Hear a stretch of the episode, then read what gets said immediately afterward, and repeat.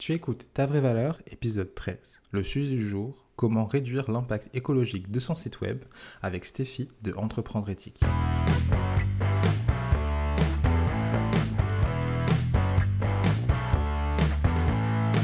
Je suis Antoine Gérard. Ça fait plus d'un an que j'aide des freelances et entrepreneurs à s'entourer de personnes qui estiment leur valeur. Peut-être que tu ne sais pas comment avoir des clients et des clientes qui te choisissent pour toi et pas pour tes tarifs. Si beaucoup pensent que c'est un luxe réservé à des personnes avec des dizaines d'années d'expérience et une reconnaissance mondiale, je suis convaincu qu'en apportant de l'humain dans notre business, c'est loin d'être impossible. Parce qu'il est hors de question d'être choisi comme on choisit un paquet de pâtes à bas prix dans un supermarché. Et mon but, c'est de t'aider à éviter ça. Parce que je suis convaincu que tu as de la valeur à apporter au monde et que tu mérites d'être entouré de personnes qui estiment cette valeur.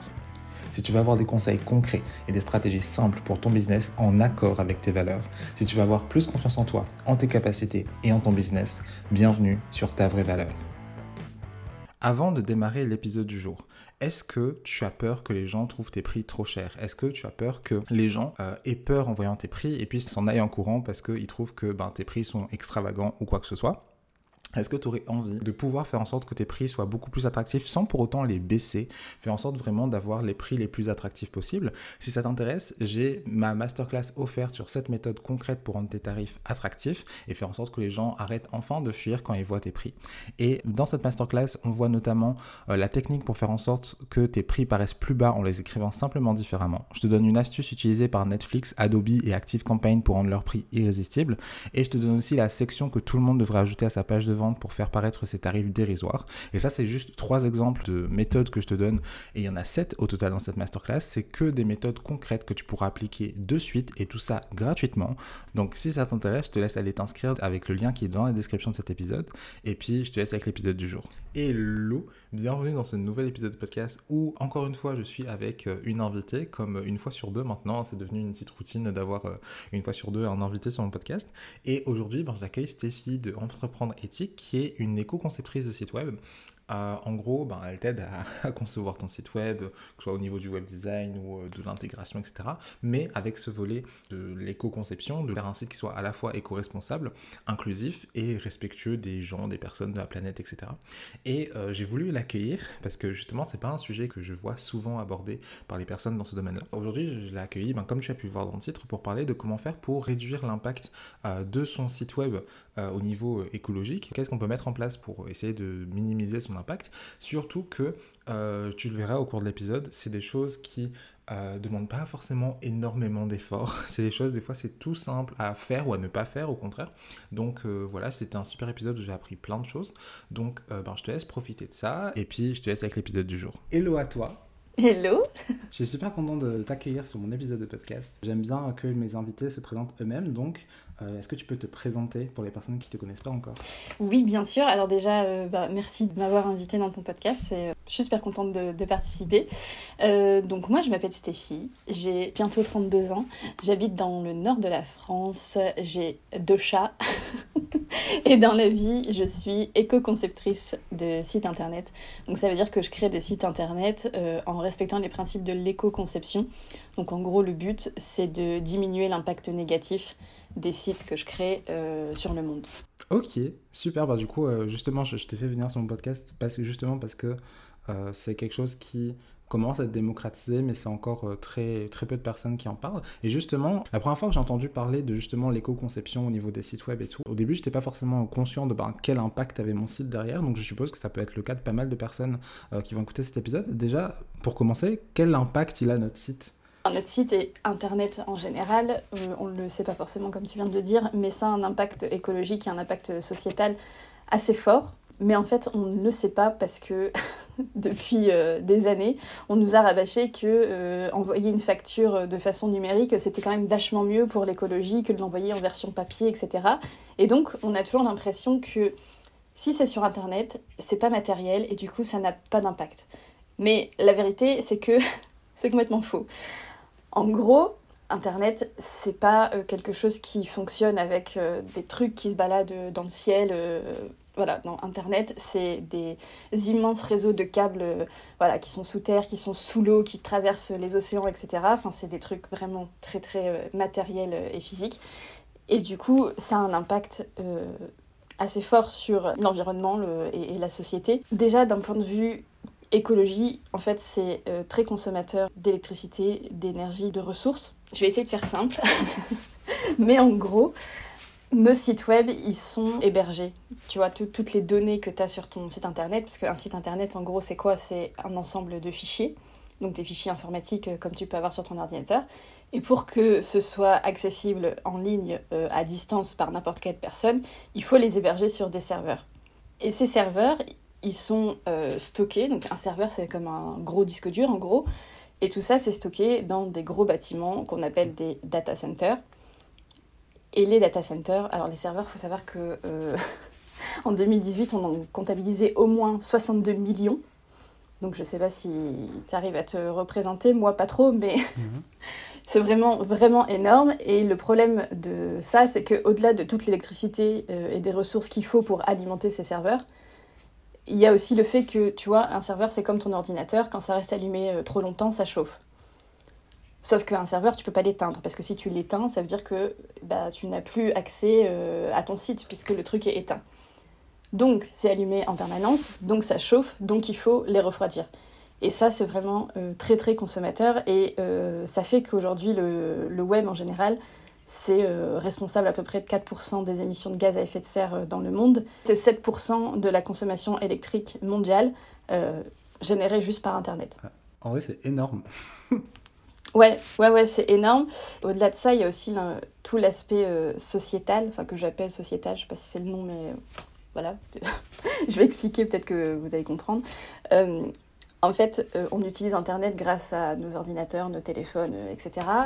Et les conditions de fabrication de tous ces appareils, c'est extrêmement polluant aussi. Et c'est surtout, il y a le côté voilà, climat, environnement, avec le fait que bah, c'est des matériaux qui sont polluants, qu'on ne sait pas forcément recycler. C'est des matériaux qui sont rares aussi et qui ne sont pas euh, éternels, donc euh, un jour il n'y en aura plus. Et alors autant, bon, tu peux te dire, euh, écoute, si on n'a plus de téléphone, tant pis pour nous, mais c'est les mêmes matériaux qui sont utilisés, tu vois, par exemple dans l'imagerie médicale. Et à un moment, tu vois, on alloue beaucoup de ressources à nous faire des téléphones toujours euh, plus performants. Est-ce que euh, c'est pertinent par rapport au fait d'allouer ces ressources peut-être plutôt à la santé des gens? Et il y a aussi euh, le problème que bah, voilà, les conditions de fabrication, c'est parfois pas toujours clean, hein, comme plein d'industries dans le monde et que parfois c'est le travail des enfants et que parfois c'est le travail des esclaves. Et donc vous allez peut-être me dire c'est quoi le rapport entre mon site internet et la fabrication des téléphones? En fait, le fait, tu vois, de faire en sorte que ton site soit éco-conçu, ça va faire en sorte qu'il consomme en gros moins de ressources quand tu l'utilises sur ton téléphone. Et en fait, quand ton téléphone est dans tes mains, quand tu l'as acheté, il y a déjà eu 80% de son impact. Donc en gros, une fois que tu l'as dans tes mains, il n'y a pas grand-chose que tu peux faire pour diminuer son impact, à part le garder le plus longtemps possible. Et si ton site consomme moins de ressources sur ton téléphone, ça va faire en sorte que ton téléphone puisse durer plus longtemps.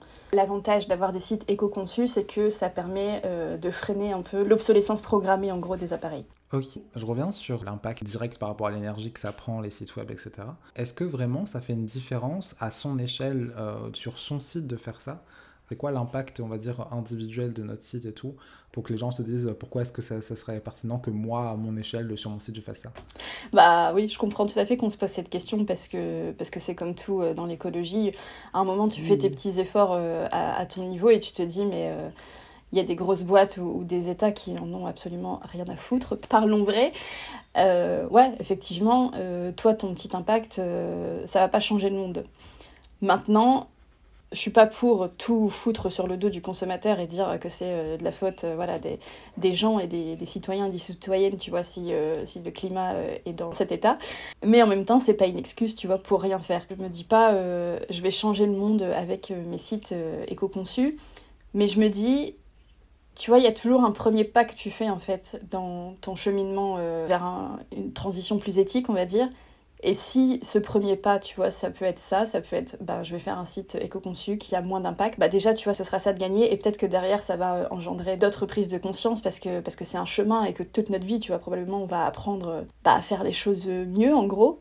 Pour moi, c'était pas possible en fait de me lancer dans mon activité en en ayant euh, rien à faire, en gros, de mon impact. J'étais presque obligée, tu vois, de proposer ça et je pense qu'il y a des gens aussi euh, qui, comme moi, ont bien conscience qu'ils vont pas changer le monde à eux tout seuls, mais qu'en même temps, c'est à la fois un effort collectif et individuel. Ça peut pas être juste le collectif qui avance si toi individuellement tu changes pas, tu vois, c'est tout n'est pas sur nos épaules, mais on a quand même notre part à jouer du coup, à notre échelle, on peut déjà tous un peu euh, avancer dans cette direction-là, ça pourrait faire mieux. Surtout qu'il me semble, du peu que j'ai vu de ce qu'on peut faire pour alléger l'impact de notre site, des fois, c'est vraiment des trucs tout bêtes, tout, tout simples à faire, qui ne demandent pas forcément beaucoup d'efforts à, mettre en place. Et justement, euh, j'aimerais commencer déjà par, euh, est-ce que tu aurais des, erreurs, entre guillemets, des choses que on fait sur notre site qu'on pourrait éviter de faire pour éviter d'alourdir l'impact qu'on a au niveau de notre site? Oui, euh, alors les trucs que je vois le plus souvent et qui sont le plus facilement, je trouve, réparables ou euh, modifiables, c'est déjà de faire attention quand tu mets euh, une photo ou une vidéo ou un audio sur ton site, de faire en sorte d'optimiser en fait la façon dont tu vas le mettre. Donc pour les images, c'est par exemple si tu as une image qui fait une certaine taille et que sur ton site elle va être plus petite, bah en fait il faut la retailler avant de la mettre sur ton site parce que comme ça, c'est pas le site qui va s'en charger et du coup, ça consomme beaucoup moins de ressources. Ça paraît euh, tout con, mais c'est vraiment un des trucs qui pèse le plus sur les sites, c'est bah, les médias euh, photos, vidéos, etc. En fait, tu t'en rends compte quand tu es sur un site et que tu fais euh, ouvrir l'image dans un nouvel onglet, tu te rends compte que la photo est immense alors qu'elle est toute petite en fait sur le site. Donc ça, ça, ça, sert à rien, ça consomme de la ressource pour rien. Et en plus, ça ralentit ton site parce qu'il y a un des avantages de l'éco-conception, c'est que souvent ton site est plus léger, donc il est plus rapide, donc ça t'aide aussi, tu vois, pour euh, à la fois l'expérience euh, bah, des gens qui visitent ton site, tu vois, ça rame moins, et ça aide aussi euh, pour le référencement, parce que les moteurs de recherche, ils savent, savent dire si un site est lent ou pas. Donc ça, c'est la première chose.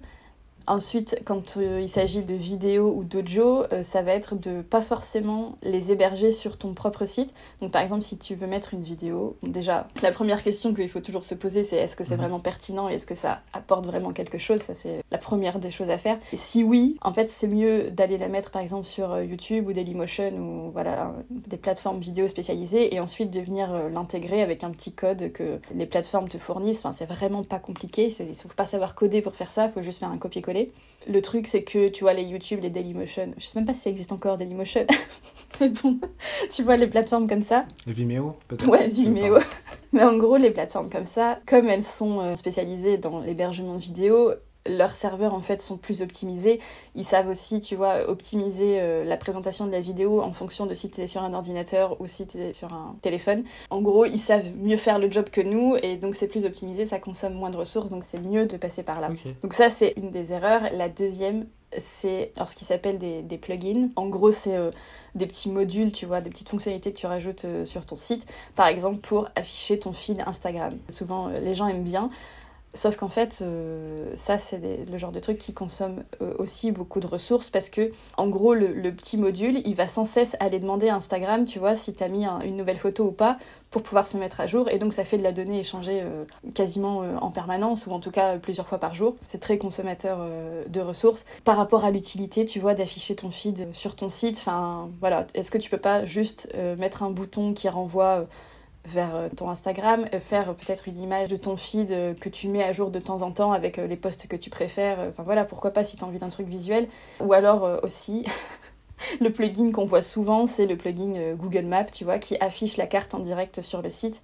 Alors que si peut-être juste tu mets un lien vers Google Maps, en fait les gens, enfin ce qu'ils veulent c'est avoir ton adresse et avoir l'itinéraire facilement. Si tu leur mets un lien vers Google Maps, c'est pareil que si tu leur mets la carte Google Maps, sauf qu'en termes de ressources, c'est euh, beaucoup plus gourmand de mettre la carte Google Maps directement sur ton site que de mettre un lien. Ouais, surtout que a priori, les gens, quand ils voudront euh, venir, s'ils veulent utiliser Google Maps pour venir euh, là où se trouve ton entreprise, ils vont pas à aller sur le site, genre ils vont copier-coller l'adresse sur leur GPS.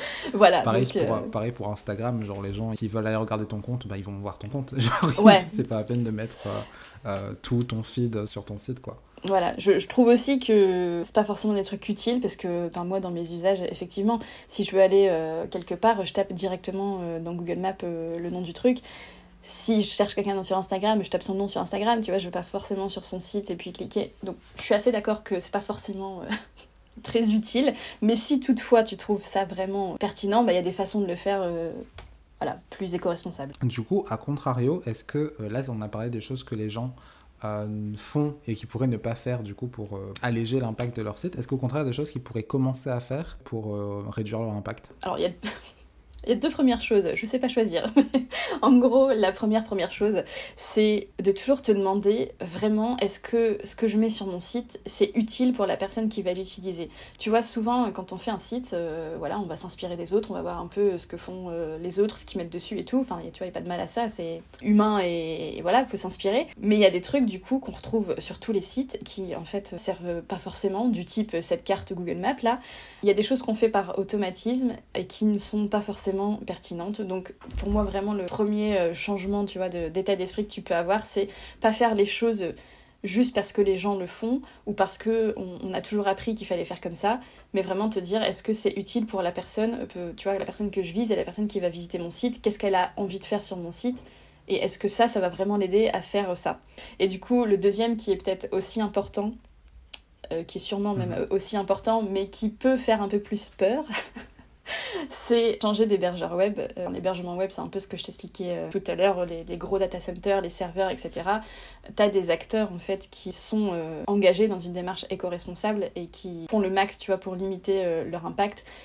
Et passer ton site chez ces hébergeurs web là, c'est un des trucs qui pèse le plus, tu vois, dans la balance du poids de ton site. Maintenant, je comprends que changer d'hébergeur quand on a déjà un site et que le site est très rempli et tout, ça peut faire peur.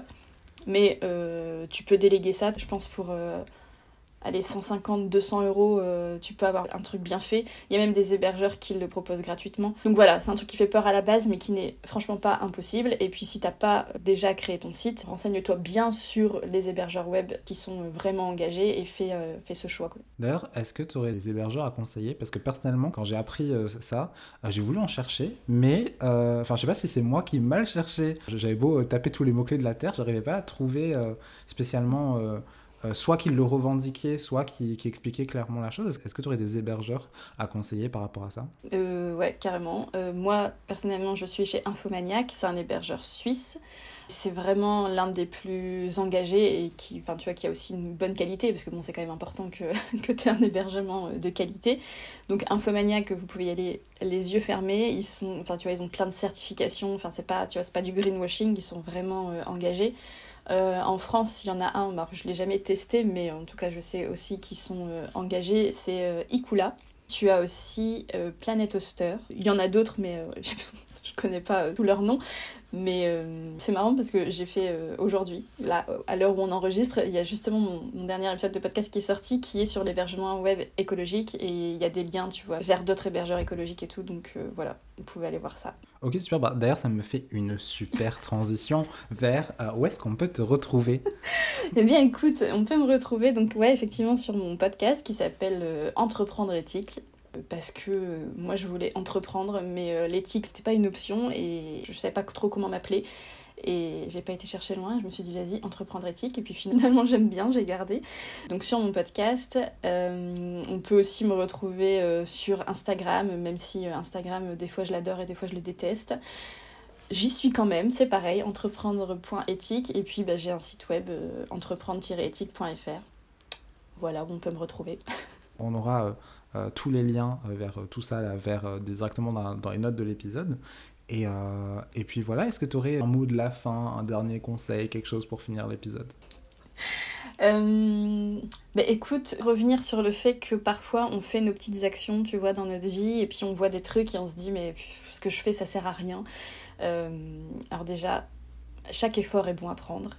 Et puis au moins, vous, vous aurez la conscience tranquille. Tu vois, moi, des fois, je me dis, euh, ok, mais quand je vois l'autre qui part sur la Lune pour faire je sais pas quoi, euh, à quoi ça sert que je trie mes déchets, tu vois, en gros.